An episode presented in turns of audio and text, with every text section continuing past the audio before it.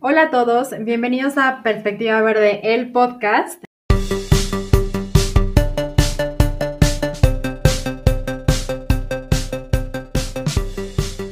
El día de hoy tenemos eh, una continuación de la entrevista que tuvimos con eh, Roberto Arias, que quedó inconclusa.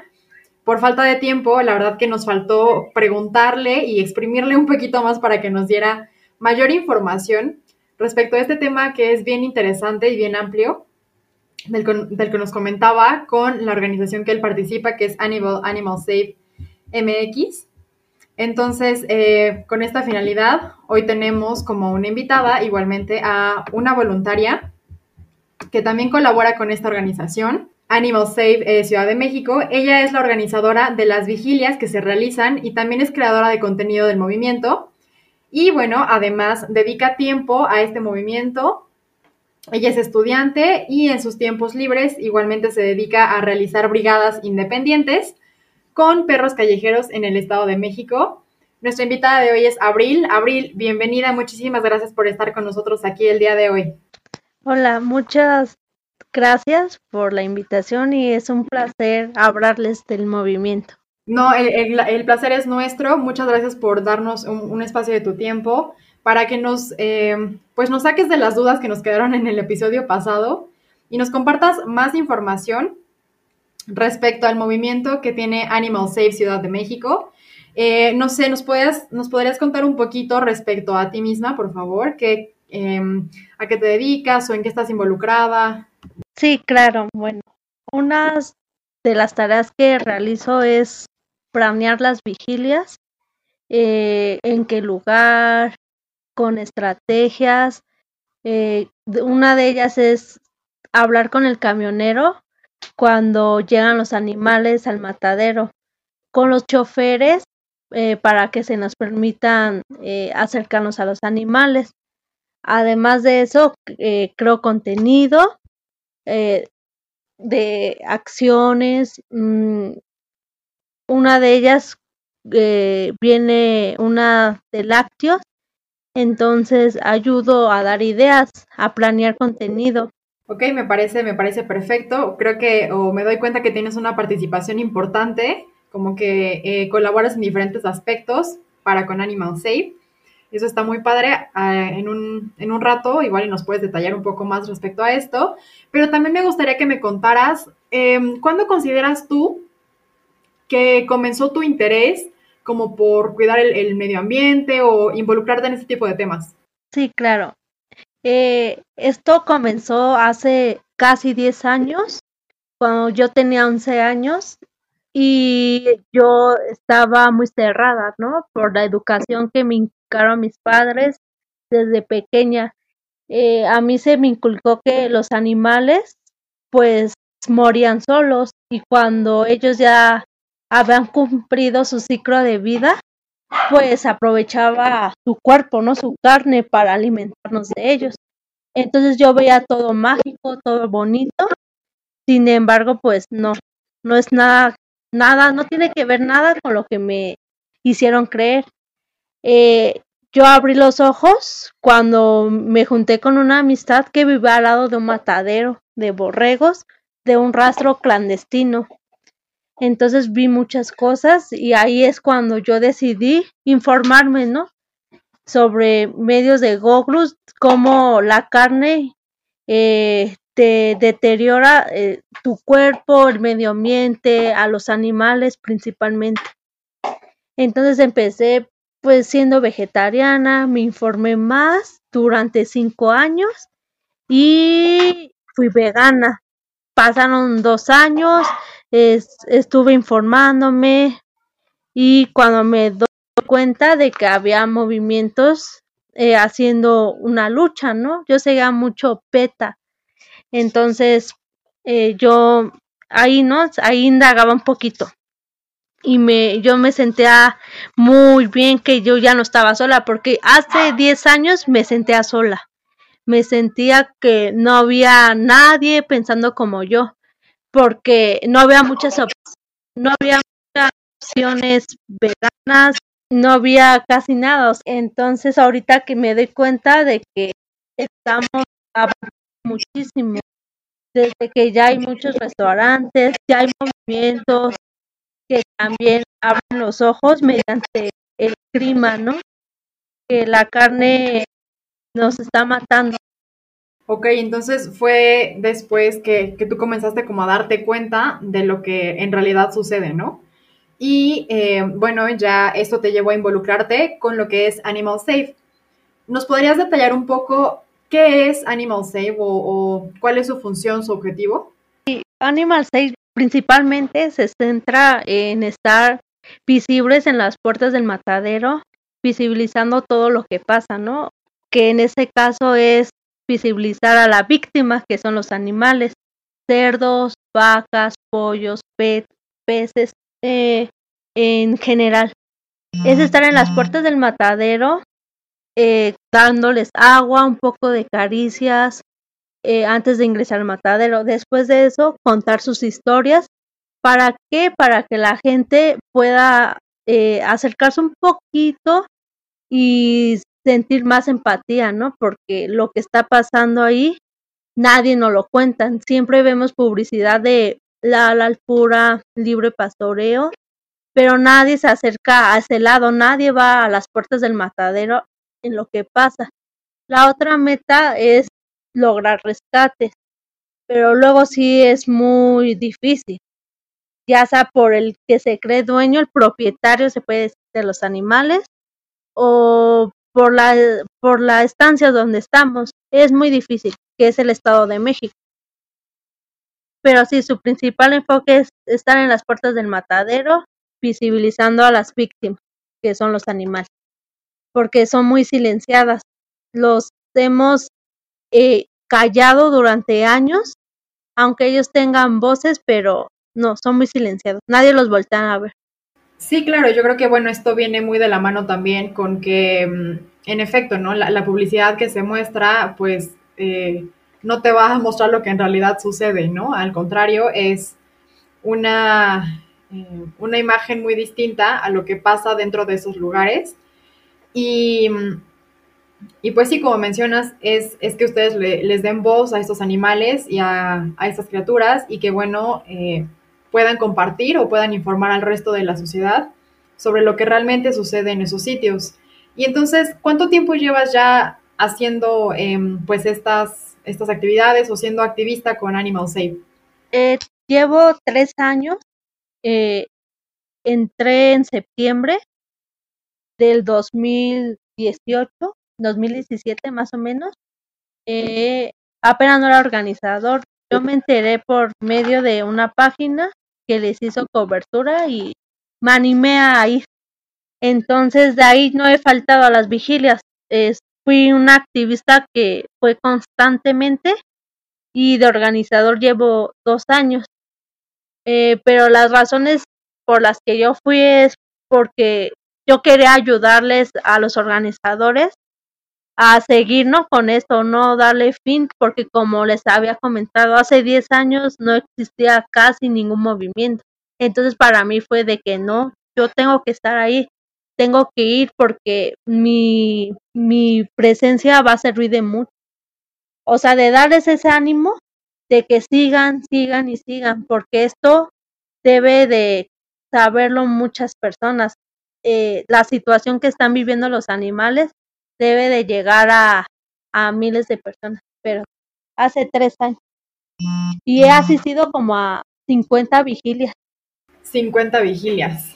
Wow, es, es un número bastante grande. Y bueno, ahorita que ya tocaste justamente las vigilias, ¿nos podrías detallar en qué consisten o qué son las vigilias?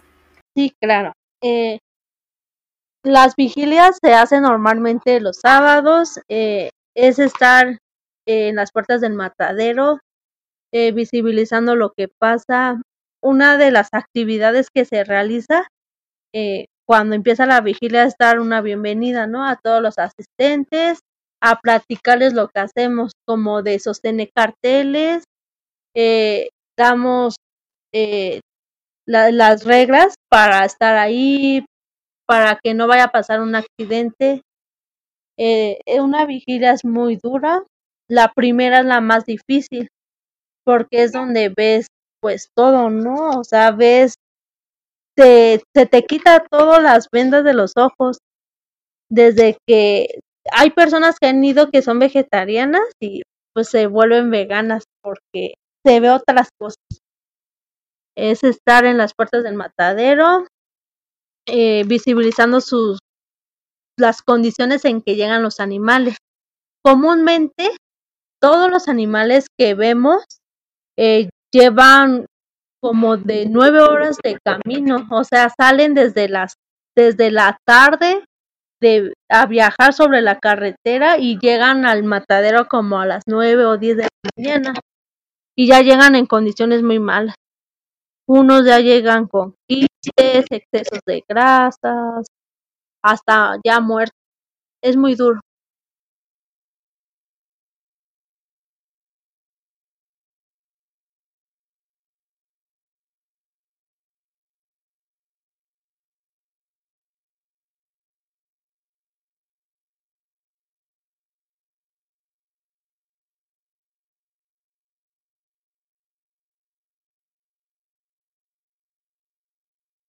Ah, eh, empiezan a las 7 de la mañana y normalmente son 5 horas de estar ahí esperando camiones.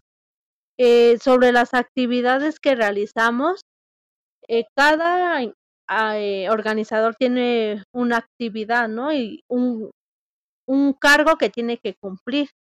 Eh, por ejemplo, uno tiene que hablar con el camionero, que yo siento que es el papel más difícil, porque si el camionero no le, no le llegas así con las palabras claves, no se detiene y, a quién documentas, a nadie. Entonces ese es el rol que siento que, que es el que más importa, porque si se detiene ya, ya es el objetivo de una vigilia, ¿no? De acercarte a la víctima, a ofrecer el cariño que nunca sintió desde que nació porque en su corta vida fue esclavizado. Entonces darle ese cariño, eh, documentarle y lo más difícil cuando se marcha el camión. Eh, siempre hacemos talleres de, de abrazar a nuestros compañeros. Eh, ahorita hacemos el check-in de hablar por megáfono. Por lo de la pandemia, ahorita pues sí tenemos nuestra distancia. Pero sí, eh, hacemos talleres de, de cerrar vigilia porque las emociones son muy fuertes, entonces no nos gusta que nadie se vaya con emociones eh, que no se pueden explicar a las demás personas como a nuestra propia familia que, que es muy defensiva, que dicen no, para qué vas, esto no sirve, entonces nosotros nos gusta que nos vayamos todos bien eh, después de ver toda, toda la violencia. Esa parte está, está bien interesante porque creo que además de, bueno, llevar a cabo esta, esta labor que obviamente no es sencilla, eh, me ha parecido muy bonito lo que comentas, que ustedes también como grupo, como activistas, como compañeros, se brindan este apoyo, ¿no? Y que, que a final de cuentas es es importante igual lo que comentas, que a lo mejor son, son emociones o son eh, conclusiones o pláticas o reflexiones que a lo mejor no puedes compartir con cualquiera, pero sí con un círculo que tiene em, pues la idea que tú estás igual manejando o defendiendo y como los valores respecto a, los animales y a la acción que están llevando a cabo, ¿no? Entonces, me parece muy interesante eso que, comentas de esos eh, pues no sé cómo les llamen, como círculos o cierres de las vigilias. Creo que también es una, digamos, un plus para esta actividad que ustedes realizan en cuanto a que no solamente están haciendo visible lo que está sucediendo en los mataderos o en las granjas de producción, etcétera, sino que también creo que hay ahí un factor em, de empatía, eh, pues, humana entre los compañeros que vayan a las vigilias y creo que eso es, eh, o está generando también como un lazo o una unión, no solamente como activistas y como compañeros, sino también como, pues como sociedad en general y de saber que hay apoyo eh, en una parte que de repente es complicada y sobre todo en esta cuestión, que sería la parte emocional. Y eh, también me llamó un poco la atención lo que, lo que mencionas respecto al, al trabajo difícil que es hablar con el camionero. ¿Tú has estado en esa posición? ¿Has tenido que jugar ese rol de hablar tú con, con quien maneja el camión para que se detenga? Uno de mis roles durante las vigilias es ese, hablar con el camionero.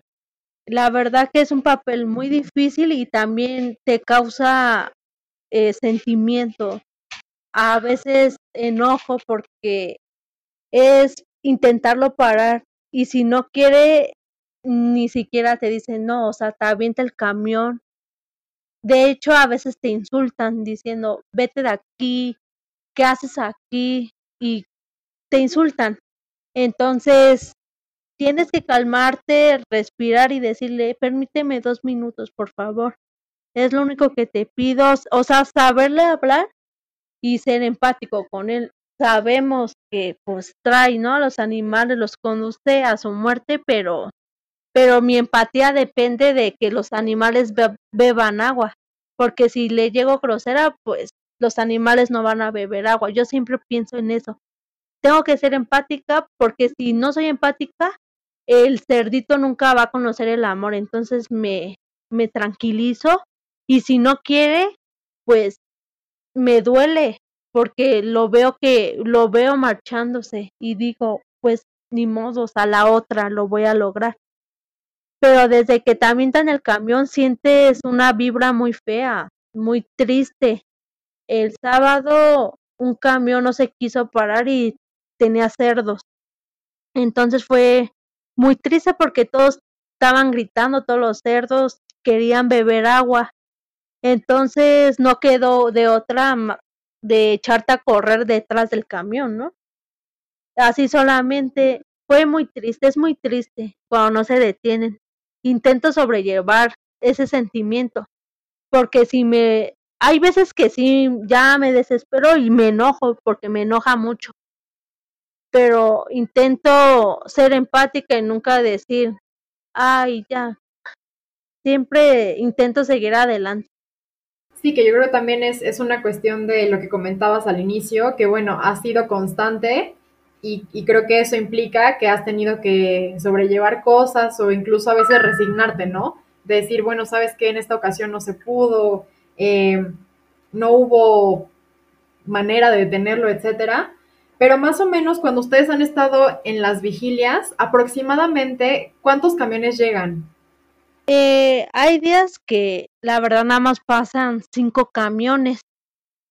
Entonces ese se considera un día pues que no hemos tenido mucho éxito porque no hemos documentado. Entonces luego si llegan a pasar de 12 camiones, ahí es cuando la demanda pues como subió pero se detienen, de esos 12 nada más se detienen 5, entonces se dejan pasar 7, la mayoría son de toros.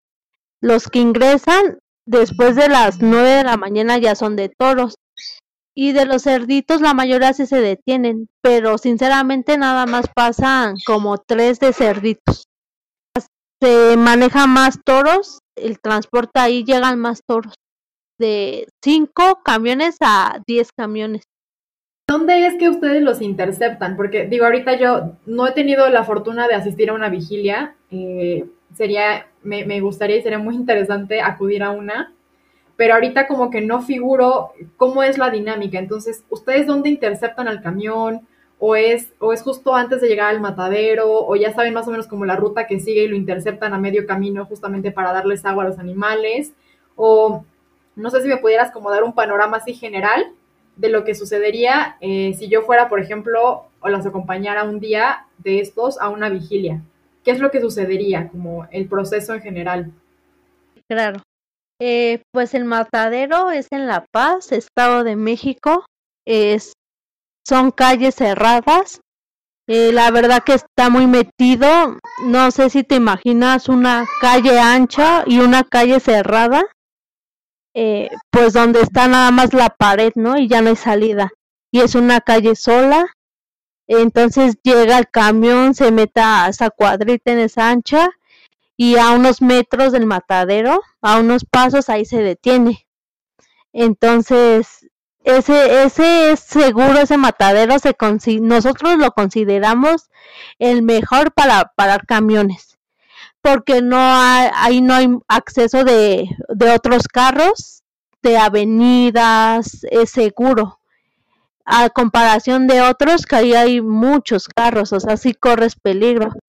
Eh, el panorama es, sería bien, es, un, es algo tranquilo, nada más sientes la tensión de del miedo, ¿no? De los animales. sientes la tristeza y todo.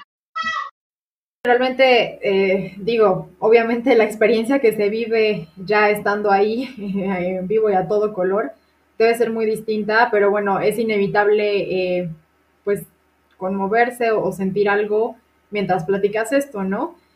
Em, y, y, pues no sé, también quisiera preguntarte, eh, todavía en referencia a las vigilias, ¿cada, ¿cada cuánto tiempo las realizan? ¿Cada cuánto tiempo las hacen? Hacen dos veces al mes, cada 15 días. Y también se puede mezclar con acción directa. Eh, por ejemplo, eh, el sábado hay vigilia, pero la otra semana puede hacer acción en, en un comercio donde se expone la violencia como comedores, restaurantes, todo eso. En acuarios. Y entonces, digamos que podría ser que en un mes hicieran una vigilia y luego a la quincena siguiente expusieran lo que documentan, ¿no? Más o menos. Sí, exactamente siempre las hacen en, en, el mismo sitio, o sea, el, el matadero el que visitan o, donde de donde interceptan los camiones, ¿es siempre el mismo sitio que nos comentabas en, en La Paz, Estado de México? ¿O, tienen diferentes locaciones? ¿O cómo eligen dónde llevarlas a cabo? Eh, normalmente son en La Paz, pero tenemos otros tres mataderos que asistimos eh, uno de ellos es en Los Arcos, el otro es de Pollo, que es ahí también por esa avenida, y el otro es por Los Reyes. Pero para, para saber qué lugar es el mejor, pues tenemos que ver varios puntos, ¿no? Como ahorita sobre la pandemia, como La Paz es algo más, más metido, es algo más, está más solo, para no tener mucho contacto con las personas, pues vamos a La Paz.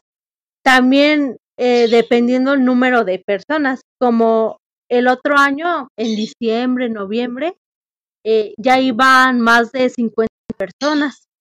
Entonces ya era mayor impacto por el número de las personas y íbamos a los arcos, donde es una avenida enorme. Ahí tienes que meterte para parar los camiones y necesitas mucha ayuda de personas. Y también como los mataderos de pollos, ahí no somos nunca bien recibidos.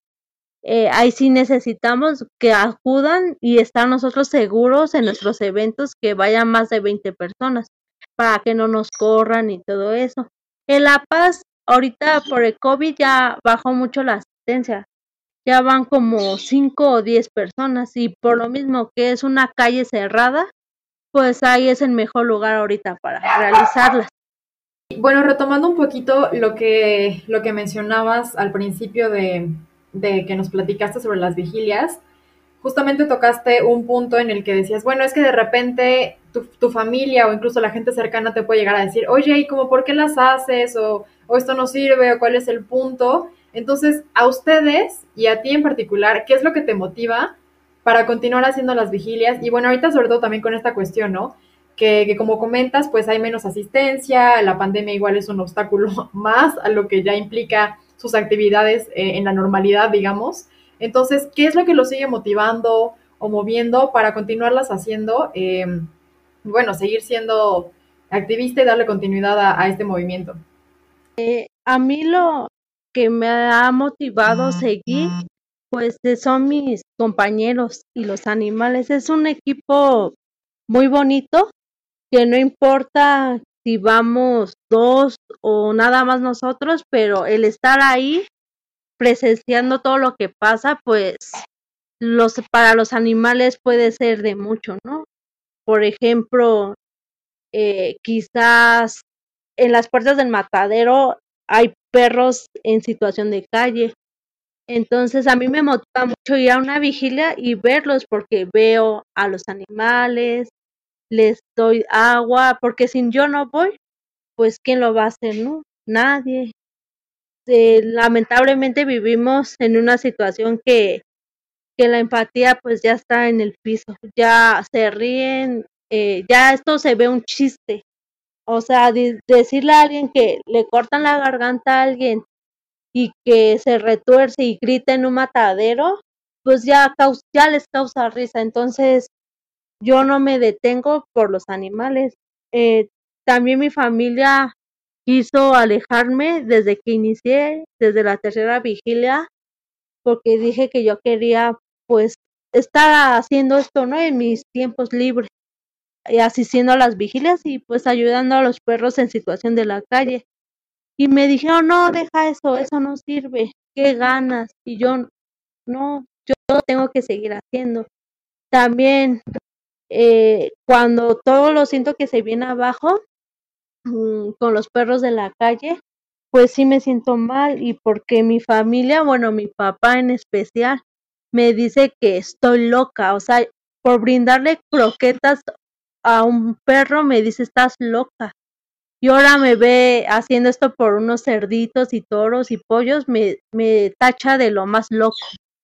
Entonces, entre la gente, entre mi comunidad, pues también me apoyan, me dicen, no, qué bueno, ¿no? Que, que tengas esa voluntad de ofrecerle agua al que más lo, lo requiere, ¿no? Y sí, eso me motiva, los comentarios de las personas, mis amigos, que es el equipo de Animal Safe, que es como una familia, y los animales. No pensaría dejar el activismo por nada del mundo, porque los mataderos siguen abiertos y siguen ahí trabajando y asesinando a, a vidas que también querían vivir como nosotros. Sí, exacto. Bueno, yo creo que tienes tu motivación muy clara y, creo que es lo que también te ha permitido ser consistente y constante. Y, bueno, yo creo que como tú, muchas personas del equipo tienen el mismo enfoque y la misma motivación. Entonces, creo que es, justo algo medular en el movimiento para que continúe y bueno, eh, también se fortalezca, ¿no? Em, ahorita eh, en lo que comentabas, me surge la duda, porque te digo, no, no figuro como qué es lo que sucede. Yo creo que sí voy a tener que apuntarme a una vigilia este, contigo para que realmente lo viva y, y tenga mayor noción.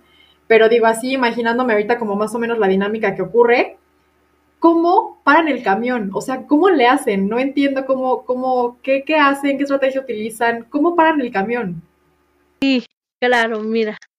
Eh, la, los camiones pasan cada hora, es, para ser sinceros, y si es cansado o te quitan las ganas luego, pero al pararlo, lo que hacemos es pedir el apoyo de los asistentes que van a las vigilias y se requieren aproximadamente cinco personas para estar enfrente del camión, porque son camiones muy grandes. Entonces, con que cinco personas estén enfrente, eh, para que él no pueda atravesar, ¿no? Y yo ahí ya entro. Cuando el camión ya se para, eh, yo ya le digo, oye, ¿me permite? Pero, pero luego el camión a dar la vuelta viene muy quedito. Entonces sí tengo que correr hasta la esquina. Eh, mientras los compañeros ya están ahí, esperando. Si el camión acelera, pues yo uso una seña, ¿no? De que mm, luego, luego se siente la aceleración y ahí es cuando ellos se quitan. Eh, sí es, tenemos que tener mucho cuidado, mucho, mucho, porque sí se han, sí ha pasado accidentes en otros capítulos que, que hasta se han, han asesinado a activistas por no quitarse y por el enojo del camionero, porque hay algunos que sí son muy groseros. Entonces se requiere eso, personas y que tengan mucha voluntad, ¿no? Para intentar no quitarse Y si se detiene el camión, esas cinco personas tienen que, que quedarse enfrente. Porque si se quitan el camión, no importa, estemos ahí dándoles agua, este va a seguir, ándale. Eh, uno de los factores que así implica mucho es el policía de la puerta, porque el, los policías no nos quieren, la verdad. Entonces el policía se encarga de abra el camión, de, hacerle señal de vente, vente. Y de hecho los amenazan a los propios camioneros de que te vamos a acusar y te vamos a quitar tu empleo. Entonces ellos pues ya no acceden luego. Ahorita ya no, no, no hemos parado ya no mucho por lo mismo, las amenazas que dicen, te vamos a quitar tu empleo, te paras y les das permiso, pues te quitamos el empleo. Sí me han dicho, ¿sabes qué?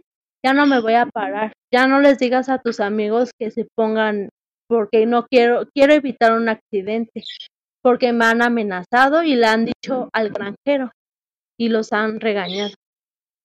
Híjole, sí, es que yo creo que es una cuestión ahí bien compleja, ¿no? O sea, obviamente es, es complicado ponerte, si te pones en, los zapatos del conductor porque dices, bueno, claro, es su empleo, tiene una familia, lo que sea, es su modo de, sustento, y también por otro lado los animales, ¿no? Entonces, eh, sí me parece una situación ahí difícil de, por parte de ustedes como, como equipo de decidir o de, de, saber cómo manejar estas situaciones, ¿no? Porque aparte me imagino que cuando ustedes ya logran parar el camión, creo yo, o bueno, me imagino, estoy suponiendo, pero tú corrígeme si, si no es así, que tienen poquito tiempo, ¿no? O sea, paran el camión y tienen así como que hacer todo rapidísimo y lo que sea que tengan que llevar a cabo es así como con tiempos medidos, porque tampoco creo que les den mucha oportunidad de que se queden eh, o que el camión se detenga por mucho tiempo, ¿no? ¿O cómo funciona esto?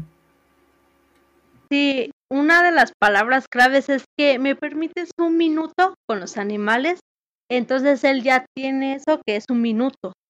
Entonces en ese minuto los activistas deben de ya tener las, man las manos con la agua, eh, los aspersores, eh, para tomar foto, ya tiene que estar el fotógrafo preparado para que en ese minuto aumenta la mayoría de los animales. Eh, hay uno de mis roles igual es de que a la hora que se para el camión, yo le yo tengo que hacerle la plática para que se le vaya el minuto rápido y, y ya ya que pasó un minuto ya pasaron tres minutos. O sea, de utilizar esa maña de decirle, hola, ¿cómo está? ¿De dónde vienen? Ay, hace mucho frío, ¿no? Y, y cómo está la familia, así, palabritas así, de que sienta esa, esa amistad y hasta el último ya pasaron tres minutos y él no se dio cuenta. E, ese es el chiste. Claro. Pero, pero lo que más me cuesta trabajo es el policía, porque aunque yo lo esté intentando distraer, él ya siente ese miedo de que ya avanzale y ya no puedo hacer más. Ya ahorita lo más lo, el más tiempo que se detienen ya es un minuto y medio por el policía. Minuto y medio. Y en un minuto y medio ustedes los acarician, les dan agua, documentan, este, entretienen al, al, al chofer. Híjole, yo creo que ese es un minuto que aprovechan así al máximo para, para hacer todo lo que ya tienen como planeado, ¿no? Y bueno, esto es cuando sí lo detienen y, bueno, logran como tener esta interacción con los animales, etcétera. Pero, eh, bueno, esa, esa sería como por el lado de las vigilias o de lo que sucede cuando interceptan a los camiones. Pero ahora, por ejemplo, ¿qué es lo que sucede cuando, cuando sí se rescata o, o bueno, Roberto nos comentaba en el episodio anterior que se llevan a cabo rescates de los animales. Estos rescates ocurren en estas eh, cuando interceptan a los camiones o en qué momento ocurren los rescates de, algún animal o cómo es que, sí, digamos, eh, en qué momento se, se dan, cómo pasan. Eh, normalmente los rescates son de mm, pollos porque la especie es más fácil de, de transportarla y, y, sus cuidados. Eh, Hace un año se rescataron a una gallina del matadero. Ese, ese trato o, o esas palabras que se jugaron, se intercambiaron, fueron con el, con el propio gerente. Ahí es con el gerente. porque ahora sí que él tiene el control de todo, de todas las vidas, ¿no? Que llegan, ¿no? O sea, de qué números entran y cuántos salen. Eh, un ejemplo, si te dicen, no, pues el inventario sobran, hay de más, pues te la dan. Hay, hay veces que hemos intentado rescatar, pero el gerente no nos lo por, por ese, por ese inventario, que, que no, que no hay vidas sobrantes, porque para ellos son, son cuerpos si sobran, o si no, pues no. Pero sí, la mayoría son de gallinas, eh, también hace, hace ya casi dos años se rescataron tres gallinas de un matadero porque el gerente nos dejó entrar a ese matadero y nosotros dijimos que si nos daba tres vidas porque para que vivieran feliz en un santuario y él accedió.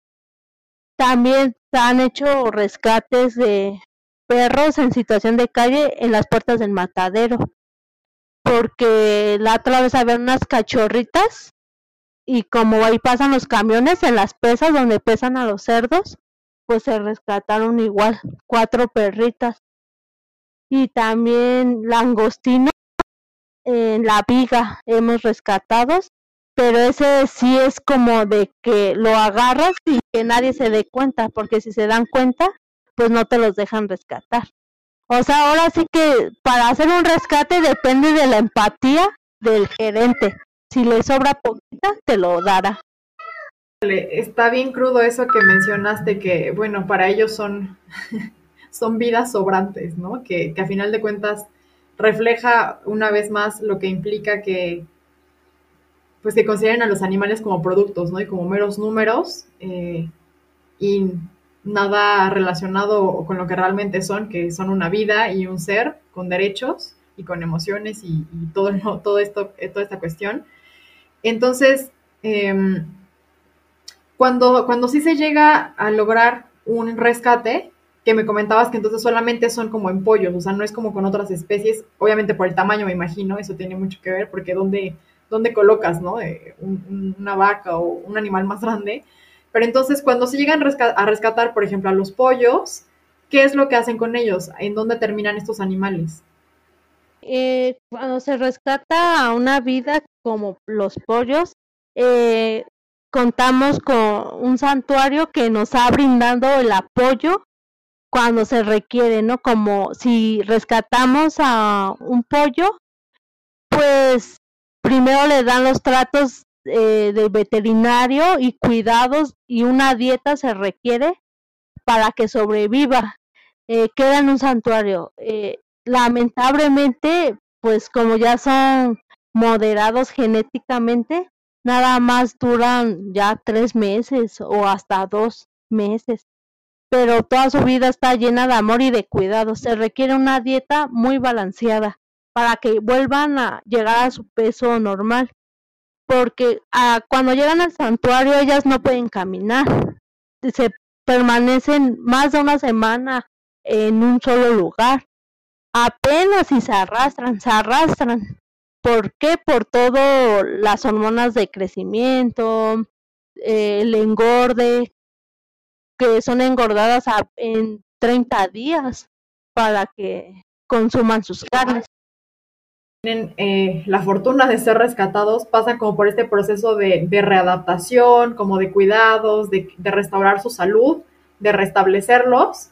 Y, una vez que ya están, digamos, como en condiciones eh, óptimas, que ya están sanos, eh, pues se quedan en, en los santuarios. Y a ti te ha tocado visitar a alguno de estos animales que haya sido rescatado y que haya permanecido en un santuario me ha tocado eh, hacer un, unas tareas en el santuario que conllevan pues ayudarle a, al dueño a cuidarlos, a darles de comer, eh, a, hacer sus tareas, ¿no? Sus labores. Eh, una de las cosas más bonitas es ver a esas gallinas que, se, que rescatamos, pues ya vivir vida normal. una de ellas es Laila, que fue rescatada ya casi hace año y medio y llegó en unas condiciones muy feas. Llegó eh, pelada, no tenía plumas, por lo chiquito que era un bebé y ya era, estaba, pesaba demasiado, no podía caminar. Y ahorita ya es un gallo, es un gallo enorme que llega hasta las rodillas y, y es la líder del santuario, ella, ella es la gallina líder.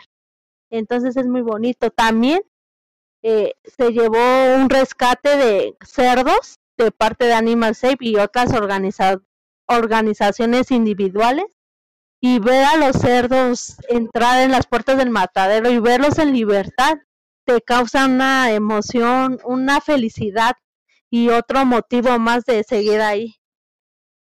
Sí, pues definitivamente entonces eh, tener esa experiencia de ver a los animales, digamos, en su antes y en su después, ya que llegan a un santuario, debe ser algo, yo creo, de, lo más gratificante para ustedes como activistas, ¿no?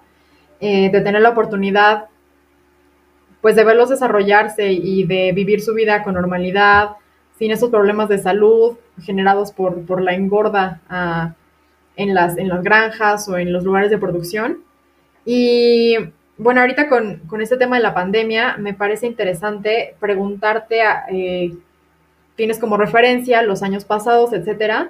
Entonces, ahora en este momento, en, el momento de la pandemia, ¿han llegado más camiones o menos camiones? ¿O, cómo ha estado, digamos, este, pues sí, esta eh, producción o lo que refiere a la industria para, para el consumo? no sé si ha disminuido o aumentado o cómo has visto que ha fluctuado en, este tiempo.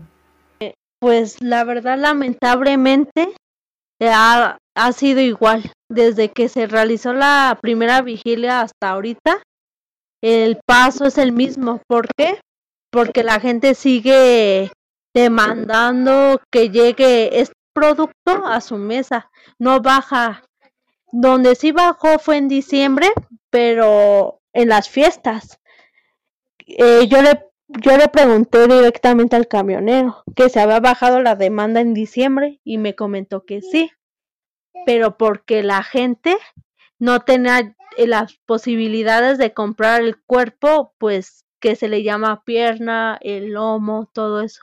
En eso sí les bajó a ellos, pero cotidianamente yo les he preguntado igual que si ven una baja o una alta y me dicen que no, que sigue igual. Que la, la industria del alimento, así me dicen, no se, no se detuvo. Y la gente pues demanda, ¿no? Porque creen que es una opción rica, una opción sana, que esto no tiene nada que ver con la pandemia. Entonces, no, lo siguen demandando. Y ahí es cuando los animales ni la violencia para y tú tienes que estar presente. Sí, totalmente. Entonces, digo, yo esperaba a lo mejor que, hubiera habido una fluctuación entre las vigilias anteriores y, la vigilia, o bueno, las vigilias que se han desarrollado en este, pues en estos meses de pandemia. Pero es, es interesante. Eh, pues notar que, que, no, como dices, que no ha habido cambios, que el flujo de camiones se mantiene igual. Em, no sé, esto nos habla como de, o qué, qué les indica esto a ustedes, o qué les hace como pensar que incluso ante esta situación, que obviamente nos ha abierto también los ojos a muchas cuestiones y a lo que nuestros hábitos de consumo tienen en el impacto en el medio ambiente y también obviamente en la salud de la sociedad en general. Pero ¿Qué les indica a ustedes esto de que, bueno, el flujo de camiones y los animales que siguen yendo al matadero, pues no ha bajado, ¿no? Que se mantiene constante. Conclusión, la que pensamos siempre es que la gente pues está cegada, ¿no? Que piensan que fue un virus que se creó solo y que los animales no cuentan. Y desgraciadamente pues sí, son los números, en los números iguales que entran de animales. Y sí, en conclusión sería eso de que la, la gente sigue cegada. Las, eh, lamentablemente piensan que los mataderos pues pues se maneja no la sana distancia se maneja el lavado de manos cuando los propios camioneros que van por los cuerpos de los animales no usan cubrebocas. Yo siento que si las personas irían a una vigilia en tiempos de pandemia, eh, verían el panorama ya de otra manera. ¿Por qué? Porque nos cuidamos de que el señor que vende fruta, el señor que vende agua, pues que use el cubrebocas, ¿no? Pero si vieran en las puertas del matadero que ni el camionero lo usa, que los animales llegan de las peores formas, con los tumores, con la sangre, con el excremento en sus en sus cuerpos, en sus pieles, pues verán de otra forma que de ahí viene lo malo. Y siento que ahí sí bajaría la demanda. Pero pues no, no, no, no han ido y, y pues tienen esa vista apenas, ¿no? De que comer animales es sano. Sí, totalmente. Yo creo que ahí sería eh, pues estar consciente de todo lo que sucede y decir, bueno, creo que nada favorable o positivo puede resultar de un camión con animales hacinados en condiciones deplorables, con suciedad, con sus heces, con cantidad de cosas digo, nada bueno podría resultar de eso, ¿no? Pero justamente es la cuestión de que no, no es visible, no se difunde, eh, entonces no se conoce, ¿no? Y bueno, es una, eh, como ponernos una, como dices, una venda respecto a esa situación. Ahora, también es, em, no sé tú qué pienses o qué opinión tengas al respecto de, porque al final de cuentas, todo lo que sucede en los mataderos es violencia, ¿no? O sea, digamos que el proceso de tener a un animal y después convertirlo en un producto de consumo, es totalmente un ciclo de violencia, o sea, de principio a fin. Entonces, no sé tú, desde tu punto de vista, ¿crees que esta violencia que está normalizada, porque está normalizada y es violencia, pero lo, vemos como normal, o se, se mira como que siempre se ha hecho así y que justamente es adecuado y correcto comer animales? ¿Qué crees que, qué relación crees que tenga como esta violencia que está normalizada, con a lo mejor formas de violencia que están eh, pues también eh, presentes en la sociedad, pero que bueno, digamos, a lo mejor nos hace como el clic ahí, o crees que repercute el que esta violencia se normalice con conductas violentas en otros sentidos o en otros ámbitos en las personas o como sociedad? Esa, la violencia que se vive en los mataderos y la esclavitud eh, pues es muy normalizada hoy en día. Eh, yo siento en mi punto de vista que se normalizó desde, se normaliza más bien desde que cuando nosotros utilizamos los términos, ¿no? De que nuestros antepasados, del ciclo de vida, eh, desde que usamos, desde que las personas ya usan esos, esas palabras, pues ya ya te están poniendo una excusa o también te están diciendo la por qué normalizar, ¿no? Porque los antepasados lo hacían, pero como tú dices, eh, si nuestros antepasados eh, siguieran, siguieran haciendo, si nosotros le estuviéramos copiando a nuestros antepasados, pues seguirían habiendo más violación para las mujeres y para las personas con tez negras, ¿no? con morenitos y todo eso. Porque antes también la violencia para las mujeres era más normalizada y para las personas con tez oscura. Y ahorita pues ya no, ahorita ya hay más movimientos que, que ya no, ya no está bien visto eh, ser racista o, o, poner mal, ¿no? A una persona o eh, con el fin o, o, con el simple hecho de decir ay, no, porque es mujer, ahorita ya está visto de muy mala forma. Si decimos esos comentarios, no, ya, ya la mayoría ya, ya está en contra. Entonces, ahorita es muy normalizada la violencia con los animales. Si tú dices ahorita, ay, no como carne, porque la vida de los animales eh, sufre, ¿no? O les cuesta la vida, pues que ¿qué es lo primero que escuchamos? Risas, ay, ¿cómo puedes? Qué rico saben. Entonces la violencia se normalizó desde que también desde que a tus hijos les inculcases eso, ¿no? De verlos a los animales como productos. Porque ahorita son, son, son ya ni cuerpos, son carne. Cuando llegan al matadero, eh, entran con su vida, ¿no? Con su corazoncito latiendo, su calor que se siente, sus ojitos que te miran, pero sale siendo carne. Ni cuerpos les dicen, ni cadáver, ¿no? Son cuerpos, entonces es muy feo. Pues sí, definitivamente es una cuestión eh, muy dura y que eh, quizás es parte de empezar a, mirar esto con otros ojos y decir, bueno, no es, no es normal, ¿no? No porque se haya hecho anteriormente significa que está bien. Em, pero bueno, es, es, un, es un proceso y, justo lo que ustedes hacen de, ser constantes y consistentes, creo que eso es lo que puede llevar realmente a un cambio. Eh, ya nos comentaste ahorita pues todo lo que sucede en una vigilia, todo lo que realizan, cómo se desarrollan. Y bueno, ahorita seguimos en pandemia todavía, esperamos ya esto sea, eh, pues vaya pasando o vaya disminuyendo un poco de las restricciones.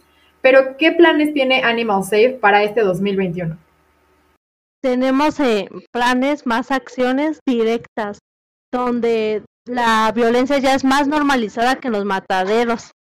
Por ejemplo, en donde se ha impartido políticamente medios para que también me, llegara medios, llegara figuras políticas para que también vean, ¿no? Lo que está pasando en esos mataderos. También hacer acciones que abren sobre los derechos de las personas, porque sinceramente donde están los mataderos eh, hay, hay mucha pobreza hay personas que viven en las situaciones más pobres, entonces de decir, hey, cuando tú pagas por, eh, por esos productos, tú, tú estás pagando para que personas pues aguanten el olor, el paso de sangre, el paso del excremento, el olor y pues todo eso, ¿no? Ojos, porque la gente cuando es más empática es cuando se trata de humanos, entonces decís, ¿sabes qué pasa esto? Pero estás dañando a los tuyos. También es hacer más rescates durante las vigilias, investigar en otros lugares más mataderos para llegar a más especies, ¿no? Como borregos, mm, becerritos y caballos y todo eso. Ah, y también hacer investigaciones en mataderos clandestinos, porque aquí en el estado hay demasiados. Sí, me imagino, sobre todo por la cuestión de que, bueno, no es algo que, se visibiliza o que eh, quizás se difunde mucho se da información al respecto. Sí, ha de haber cantidad de mataderos que son clandestinos y que, bueno, si ni siquiera en los mataderos eh, autorizados o con normativas se llevan a cabo prácticas pues correctas. En clandestinos no quiero ni imaginarme lo que sucede. Y bueno, definitivamente suena a un 2021 muy ocupado para Animal Safe. Y yo supongo que también así han sido los años anteriores. Entonces me gustaría que nos compartieras dos anécdotas buenas que has tenido siendo parte de Animal Safe. Después dos anécdotas malas como activista, igual con esta organización. Y dos anécdotas divertidas que te han ocurrido siendo activista, Abril. Claro que sí. Bueno, dos de las experiencias buenas es que gracias a las vigilias y al mostrarle esto a mi mamá pues se hizo vegana, ¿no? Y comprendió que nada bonito pasa en los mataderos. Entonces esa sería la buena experiencia. Y la segunda es que me volví un, más empática y, y a cuestionarme más, ¿no? Sobre los animales, a hacer activismo, o sea, de no ser vegano y no hacer nada por los demás animales. También me informé más sobre el clima.